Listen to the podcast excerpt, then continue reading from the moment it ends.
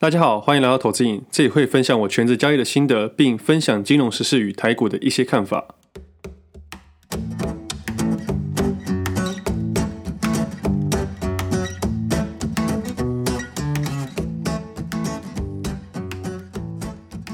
今天时间是二月二十二号星期一，这是我第七十集节目，我是魏德。其实从上次的录音到现在，我都在想书的大纲。因为自己没有接触过，也没有写过，但又不想轻言的放弃，所以我上礼拜一录完音后就跑去台中了。我找了一间很不错的背包客栈，找灵感写书。我觉得写书跟录 podcast 差蛮多的。我的节目不长，大概十五到二十分钟就结束了，感觉好像很符合大家通勤听的时间。但其实是每次录音到后面都觉得有点累。我自己也不是那种很会聊天的人啊，所以内容几乎都是关于投资的，即使是拉到别的主题，也只会局限于几个有兴趣的话题。那我住在这边已经一周了，很幸运的是大纲已经出来了。那这边真的蛮美的，不管是白天还是晚上都超级漂亮。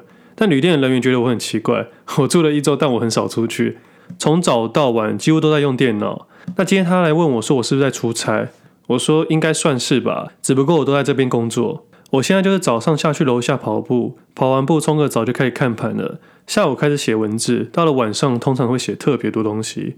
像今天早上去楼下跑步的时候，看到公园的阿伯在那边打象棋。我还记得我小时候很常跟我爸打象棋，但是我这辈子没有赢过他。有机会再挑战看看啊。反正这一周过得蛮惬意的。我自己除了喜欢投资以外，我也蛮喜欢潜水的。那昨天收到一个朋友的讯息，他希望我能分享一下早教的事情。我还问他说什么早教啊？我自己不是那种随时会关注环保的人，但我会注意环保的事情。这件事是这样子的，目前因应政府的能源计划。目前桃园藻礁的位置会被规划成发电厂、工业用港口。那藻礁算是一个蛮难生长的，大约每十年才会增长一公分，也是许多生物的育幼场。那如果把它开发掉，可能会有不少生物会死亡。那有些人会对环保工作人员说：“那你们不要用电啊！”我个人是认为讲这种话都太极端了。我是觉得经济跟环保之间要有个平衡点，就像是我自己在做资产配置的时候，长期投资跟短线交易的部位。就是为了取中间的平衡点，我指的不只是风险上面，而是情绪上面。做太长会无聊，做太短会太情绪化。那回到早教的问题啊，商人会想赚钱是很正常的，而环保人员为了爱护地球会去反抗。那在这一来一往的情况下，就取得平衡了。假设没有商人，经济会停滞；但没有环保人员，我们的环境会被彻底破坏。那我这次是站在环保这边，我爱钱，但我更爱旅行，也爱潜水。台湾是一个海岛国家，但是很奇怪哦，我身边的朋友很少会游泳的，这点我是觉得蛮奇妙的啦。可能生活的环境中，大多数人在追求金钱和利益的时候，会忘记身边更重要的东西。有潜水过的人都应该知道，海底的世界比我们想象中的大很多，而且在潜水的每一秒钟，你会有一种整个世界都静下来的感觉。尤其是自由潜水，在水里面，你会专心于自己的呼吸，让整个节奏放慢。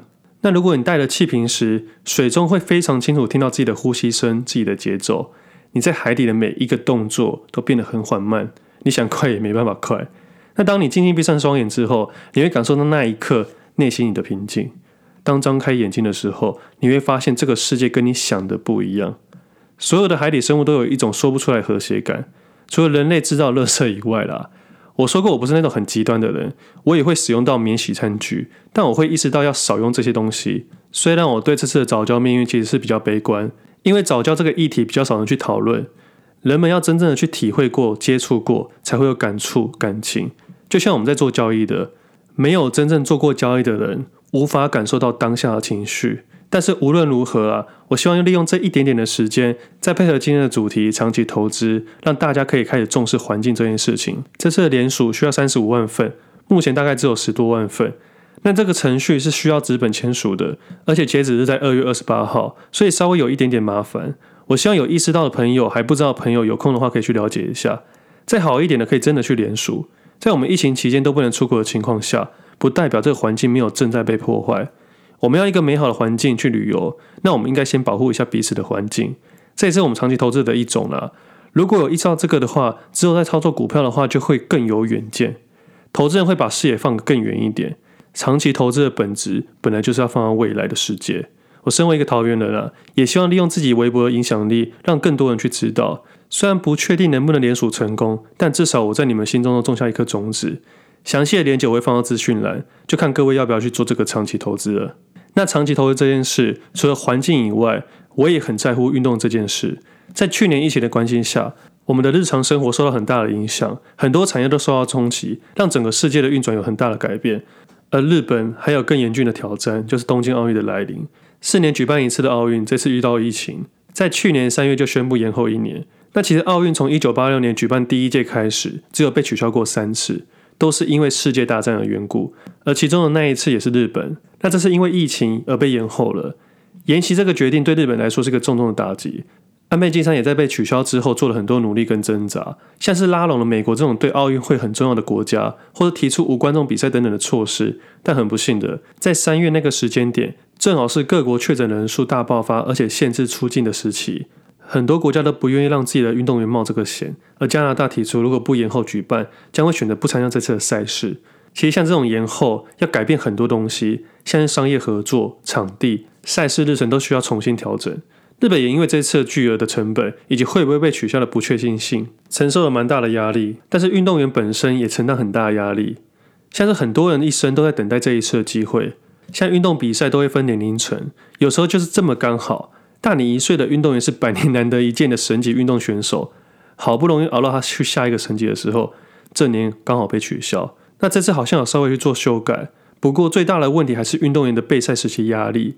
如果刚好取消，又再多准备一年的压力真的很大。像很多健美选手在比赛前都控制饮食，每天都吃的差不多东西，还要逼自己吃，想到就很痛苦。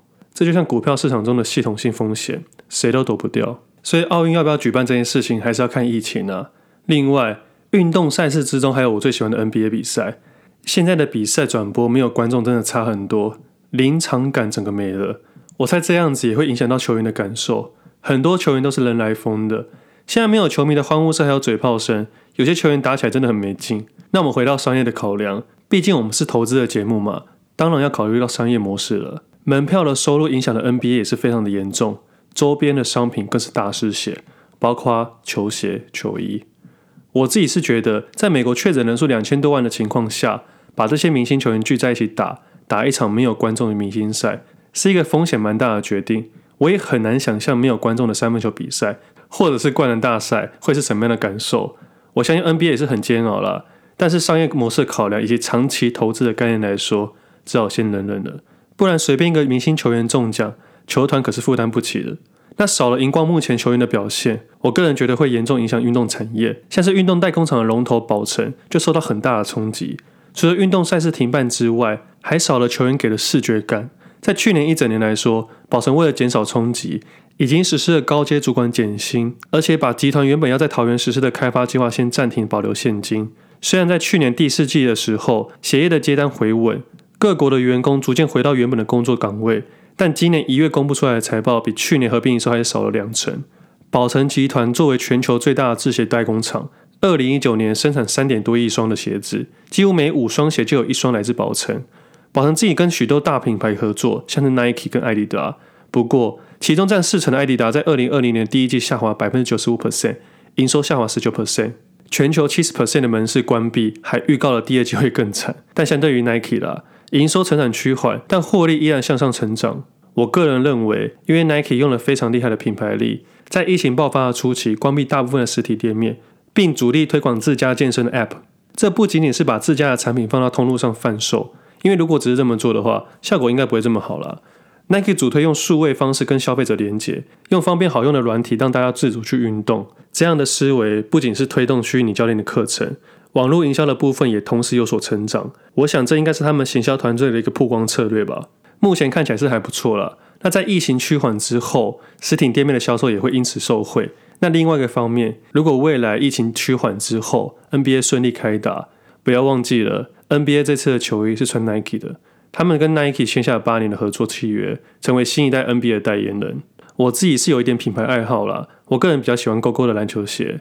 像我自己在跑步的时候，也会用 Nike 的 App 来计算自己的跑步距离跟时间等等，也有试用过它里面的设定。现在可以选择跑四十分钟，每隔一段时间会有教练来提醒你的呼吸或姿势等等的。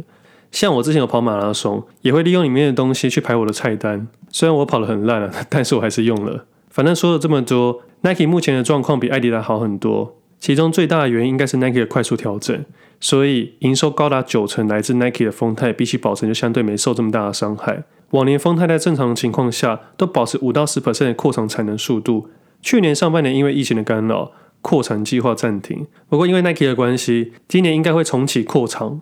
那我自己另外看的运动产业是百合，百合是全球最大的扣带厂商，目前全球前二十大运动厂商的品牌都是百合的客户。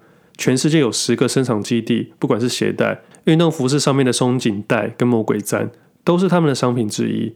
有一个蛮特别的事情是，以全球销售前两大厂商的 Nike 跟爱迪达来说，这两天采购的策略完全不同。Nike 球鞋厂商是世界销售第一，他们不用等经销商下单，就直接设定好鞋子的产量，所以产量要够大，价格要平稳，才能成为他们的供应商。而艾迪达刚好相反，鞋款讲究流行，零售下单之后才能生产。交货期从三十天、二十一天一路缩到十四天，但是通常依照制成、染色跟后续的加工，通常要三十天到四十五天才能交货。因此，爱迪达要求十四天交货的时候，大部分的供应商都说不太可能。但百合立刻转换方式，利用过往跟鞋厂的合作经验，推算热门鞋款的需求量，提早制造半成品，这样爱迪达下单的同时就可以达到十四天的制程了。我猜可能是因为这样的调整跟稳定的出货能力，让知名的运动品牌都是百合的客户。那除了鞋子以外的东西，我当然也会看运动的产业。就以巨阳来说好了，一开始碰到疫情的时候，表现跟大部分的公司一样受到打击。但后来因为消费习惯跟工作形态的改变，大家开始对居家机能服开始有了比较大的需求。巨阳因为去年关系积极调整，这次的财报我觉得开得还不错。虽然还有另外一家如红厂商，但我自己是比较偏向巨阳的。那一直有听我的节目的听众就知道，过去那一个月我一直在关注运动产业的标的。简单来说，我就是看疫情之后的题材。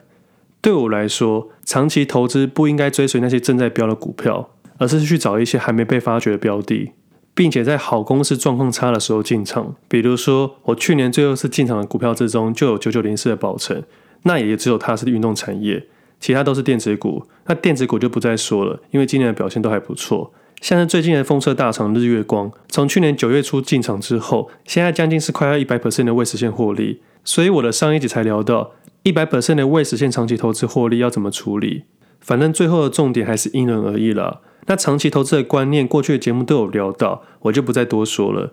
不过这次有收到远见华人的邀约，我写了一篇文章在网络上面，是关于长期投资要设定的三样因素，有兴趣的朋友可以上网去参考一下。那我自己去年有提到的长期投资部位表现最差，目前就是宝成了，而其他都是电子股。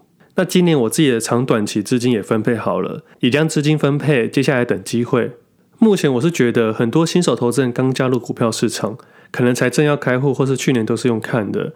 我也不否认我们之前跟星光证券合作，我也有用他们的软体，我觉得还蛮清楚的。还没有开户的新手投资人，我觉得可以先开起来，接着再慢慢计划属于自己的长期投资。真的不要每一次都跑去追高。我要再一次强调。这里不是报股票的平台，我也没有大家要一定要去买什么东西，我们这边只是纯分享而已。不管怎么样，投资人一定要分批投入，并且以独立的思维去设计自己的投资计划。如果因为听了节目乱跟单，投资人真的会很惨啊！像是在过年封关前，我在 Facebook 上面发了一篇文章，自己在一月二十一号转仓空了期货，接在封关的那一周，不如自己的预期，停了几十万，也放了损失的对账单，也在事前表示说，不管自己怎么研究。价格或者是周期不如自己的预期，就该重新设计调整。交易市场里绝对没有一百 percent 的胜率，有时候投资是这样子的，不一定是你要看对多少，而是你愿意承认错了多少。那在期货上面比较难一点，不一定是价格看错，也很有可能是因为周期的问题，还有一些转仓点的小事情。我觉得这边又太深入了，我们回到股票这边，这周的盘势里面，我看了很久，股票也动了。PCB 那三只终于动了，那我自己正在交易了，我避免自己像上次一样挫赛，我就先不说了，因为过去的节目都聊到了。那在封关前那一集节目又有说到，过年前有看到高尔夫球肋骨动起来，像是大田这种，但是我自己没有交易，因为我过年前没有留任何短线的部位，我只留了长期的部位，所以大田我也没有碰到。我也老实的说，反正我又不是第一次看错，不过也是因为我把注意力放我比较有信心的股票上面。那开盘日之后，我也将自己喜欢的部位用买现股。也会回到之前的交易逻辑一样，先用现股是试单，之后再看看要怎么调整。另外再聊一件事情，像我现在看的标的都不太会是现在主流的电子股，我喜欢自己去找别的机会。运动纺织类股以及 PCB 这种都是加权指数联动性比较低的。假设，我是说假设哦，未来加权指数因为电子股或是一些大型的全值股下跌，影响整体股市的时候，我个人会认为，跟加权指数联动比较低的股票会比较有机会。而长期投资依然会等到我自己想要的买点。而股票的选择，我都利用过年的期间都找好了，短线的交易期都不会改变，就照自己的 SOP 前进。说到 SOP，我写 Persuade 的文章，那有一个群组是给大家讨论 Persuade 文章使用的社群。今天中午的时候，突然有一个人发言说，这群组怎么都没有发声啊？他以为自己被踢出去了。我看到觉得很好笑，但我也很开心，因为我想要的社群就是这样子，大家都在做自己的交易。有问题，再大家一起讨论解决，而不是乱报股票、乱喊东西。这个社群的人都很理性。我说这是全台湾最安静的股票社群，很多时候盘中都没人说话。所以以后看到社群没人讲话，不是你被踢掉了啦，是因为大家都在做自己的游戏设计者。我觉得很棒，也有一点点感动。我的初衷没有因为任何事情而被改变。但反观我看到大群人一直在喊股票，我就是想说，大家都忘记一月二十九号的教训了吗？不过我知道我怎么劝阻都没办法了。我自己知道股价不能预测，我也不想影响他人。反正大群里面只要不是诈骗，都欢迎大家去讨论都没有关系。只是最近的诈骗手法越来越多了，大家还是要小心一点。诈骗手法很好辨认啦，拍张跑车照或者放张辣妹照，都会大大提升它的效果。诈骗也算是懂人性的，因为金钱和性爱难以抗拒。顺带一提一件事。我蛮开心自己在封关前做了期货转换的动作，因为现在事后看看是正确的动作，而我也重新设计了。那篇几十万的损失是封关前发在 FB 上面的，我一直分享最真实的投资交易，所以我才敢在事前分享。听众可以想一下，假设我在封关前做空回补，结果开盘后大跌，一定会有酸民用这件事大做文章。但因为我是分享最真实的东西，所以完全问心无愧。像这个礼拜啊，我在台中只有用一台电脑，并不是我不交易哦，只是我习惯在农历开盘后的这几天让节奏慢一点点，先等大家的情绪发泄完之后，我会看得比较清楚一点。市场越快，我的交易会越慢。今天的节目先到这里，我们下次见，拜拜。